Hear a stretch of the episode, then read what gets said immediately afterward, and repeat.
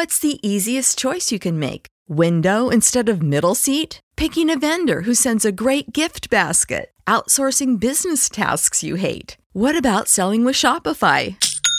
Whether you're selling a little or a lot, Shopify helps you do your thing, however you cha-ching. Shopify is the global commerce platform that helps you sell at every stage of your business. From the launch your online shop stage to the first real life store stage, all the way to the did we just hit a million orders stage. Shopify's there to help you grow. Whether you're selling scented soap or offering outdoor outfits, Shopify helps you sell. Wherever and whatever you're selling, Shopify's got you covered. Sign up for a $1 per month trial period at shopify.com slash try. Go to shopify.com slash try now to grow your business, no matter what stage you're in. Shopify.com slash try.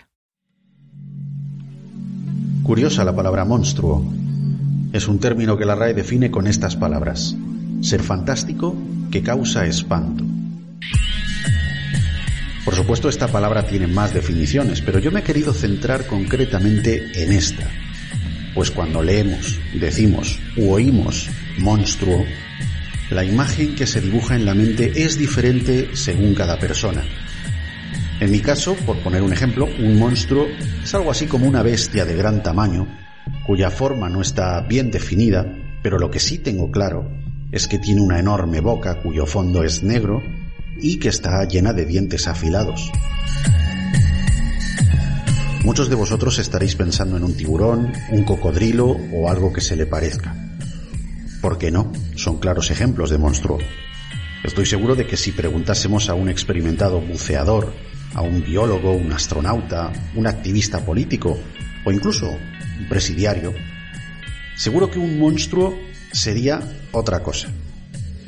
Como dice aquella película, para un ratón un simple gatito ya es un monstruo. Sin embargo, estos monstruos a los que me refiero, además de espantarnos, de algún modo digamos que nos fascinan.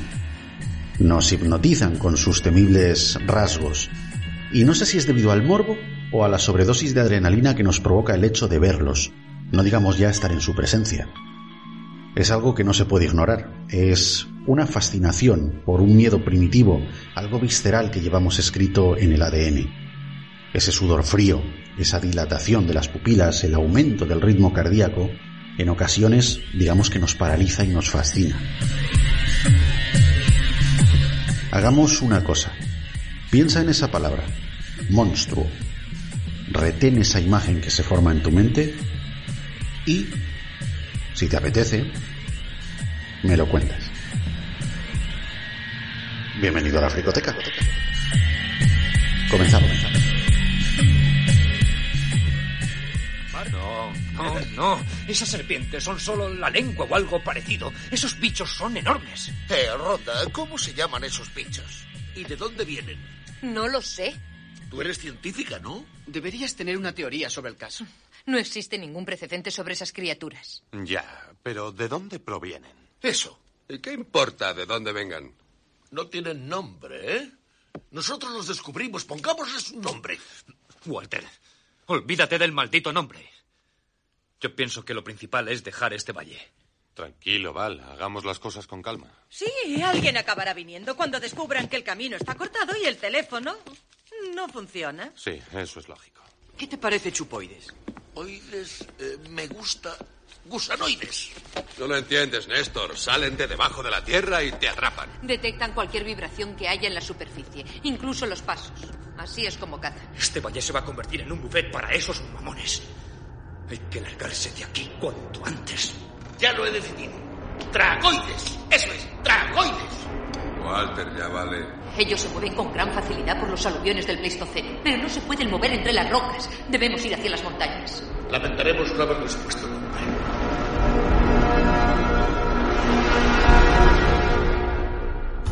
Muy buenas fricototes, bienvenidos a un programa más de este podcast cuyos cimientos se sostienen, ya sabéis, sobre grandes películas, sobre esos largometrajes que ponían en cines, luego llegaron a los videoclubs y televisiones, mientras nosotros pues nos íbamos haciendo mayores. Otro mundo, sin duda.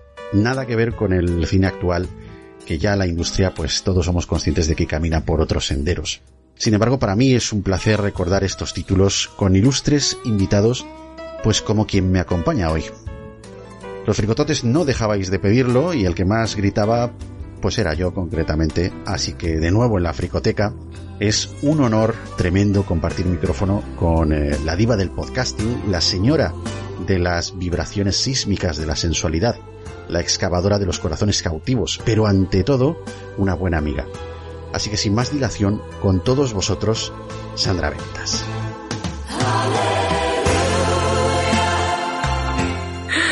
Ay, muchas gracias, todo un honor estar por aquí otra vez más. Que ya sabes, tú me silbas y yo estoy a tu lado encantada de darte buenas vibraciones. Pues encantadísimo yo, encantadísimos los fricototes, porque es que con, con, invitados de categoría, pues, no sé, ya me sabe un poquito mal no poder estar a la altura, pero te doy la bienvenida, Sandra. Es un placeraco de nuevo que estés aquí, pues, para compartir estos minutos hablando de esta gran película. Porque tú eres, tú eres fan de Temblores, ¿te consideras fan? A ver, yo soy fan fan hasta la película como mucho número 3. Hasta la película número 3, que ahí es donde salen los, eh, los bichos esos que... Los que o sea, vuelan, los... Sí. Sí, eso que se tiran un pedo y... los nombres son brutales, ¿eh? Sí, sí, o sea... El, Los el- nombres son súper originales y, y demás y súper rebuscados. Vamos, son muy buenos. Pero sí, hasta la 3 sí, ya a partir de la 3 no tenía conocimiento y lo he intentado, que conste, pero pff, me quedé frita. Yo debo de reconocer, Sandra, que a diferencia de ti, mi fanatismo no llega, no llega tan lejos, aunque las he visto todas las películas, todas las que hay en, en esta saga. Eh, Mi fanatismo no llega tan lejos, así que te felicito por tu paciencia, ¿eh? eso sobre todo. Yo es que veo ciencia ficción animalitos y ya llama mi atención. Es lo que tiene después de Jurassic Park, llama todo mi atención que sea con animalitos. Sí, aunque, aunque quizá no todo esté a la altura.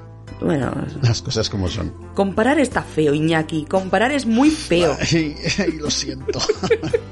Oye, Sandra, una cosita. eh, cuéntanos, por favor, cuéntanos de nuevo, aunque ya los fricototes evidentemente ya te conocen. Cuéntanos eh, aquello de, de dónde vienes, eh, cómo podemos encontrarte. Pues me podéis encontrar en cualquier plataforma de podcasting, eh, sea iVoox, iTunes, Spotify, donde queráis, buscando Cómeme el Podcast y en Twitter igual. Y bueno, es un podcast de sexo y sexualidad, pero al desuso. No voy a poneros cachondones ni cachondonas, pero sí vamos a echarnos unas risas con todo lo que el mundo del sexo lo rodea. Tema, o sea, un, un podcast que aborda el tema del sexo, pero siempre desde el rigor, el respeto y, y las buenas maneras, ¿verdad? Sí, y teniendo en cuenta de que no soy profesional del mundo, que es algo muy importante, con lo cual es a ojo a nivel usuario. Perfecto. Oye, ¿te parece si ponemos una cuñita promocional así? ¿Te está gustando este episodio? Hazte fan desde el botón Apoyar del podcast de Nivos.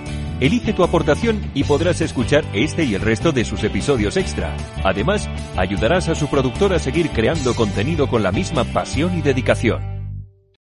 O'Reilly Auto Parts puede ayudarte a encontrar un taller mecánico cerca de ti. Para más información, llama a tu tienda O'Reilly Auto Parts o visita oreillyauto.com. oh, oh,